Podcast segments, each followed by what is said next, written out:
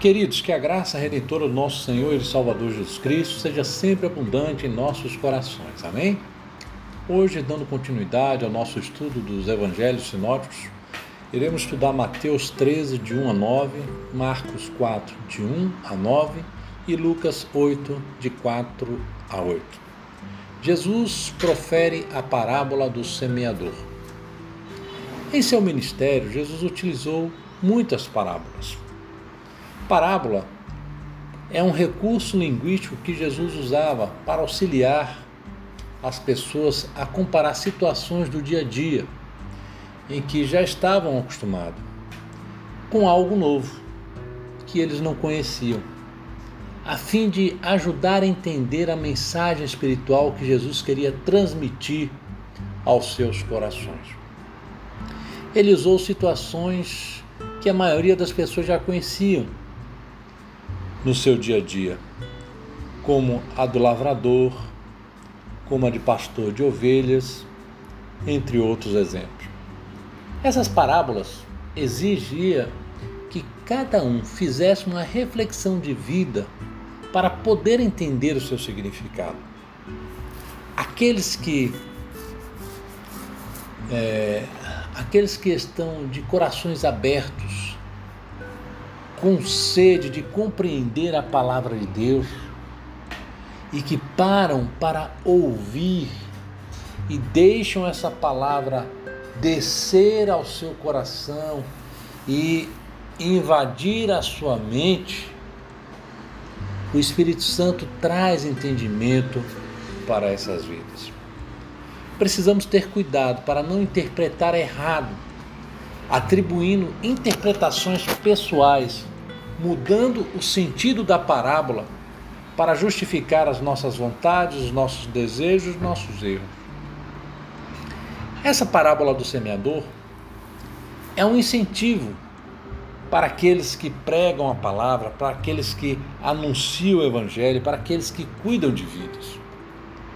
Nós somos considerados semeadores espirituais os lavradores eles plantavam naquela época manualmente. Não existia maquinários para fazer o plantio. Eles percorriam um campo e andavam o dia inteiro debaixo de sol e de chuva, com a semente na mão e lançando a terra e pisando sobre a semente para que ela fosse enterrada. O solo tinha diferentes características a cada passo que ele dava. Nem todas as sementes nasciam. Sabemos que uma lavoura depende das circunstâncias, depende do solo, depende do clima. Esta mesma semente que é plantada, ela tem ações diferentes.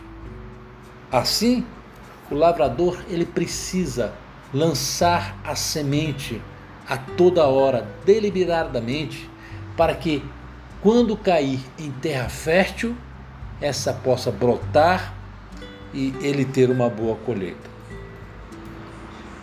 O que Jesus Cristo nos traz é que nós não podemos ter desânimo em pregar o Evangelho. Muitas vezes os nossos olhos não conseguem ver o resultado. Nós não conseguimos enxergar onde é que nós vamos plantar e onde é que nós vamos ter boa colheita.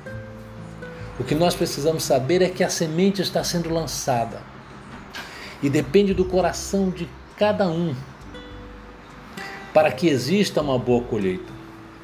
Quando pregamos fielmente a palavra de Deus, aqueles que ouvem, o Espírito Santo faz brotar em seu coração a fé. As pessoas normalmente ouvem com seus ouvidos mas é preciso deixar que esta palavra desça à sua ao seu coração e invada a sua mente. E ouvir também para que essa fé cresça em seus corações. Para nós termos fé em nossos corações, ela não vem de nós mesmos. Não existe uma fórmula mágica que nós criamos essa fé. Ela é produzida pela ação do Espírito Santo à medida que conhecemos mais a palavra de Deus. E só realmente quando conhecemos quando convivemos com a palavra, como vivemos a palavra, é que a fé vem e fica robusta em nossas vidas. Quando Jesus pregava em parábolas, ele não estava escondendo a verdade. Ele estava alimentando aqueles que realmente tinham aberto os seus olhos espirituais. E os que ouviam sem desejo de serem transformados, as parábolas eram apenas histórias do dia a dia.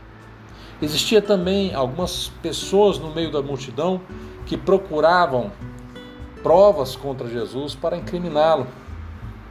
E pregando em parábolas, ele evitava que seus inimigos fizessem armadilha contra ele.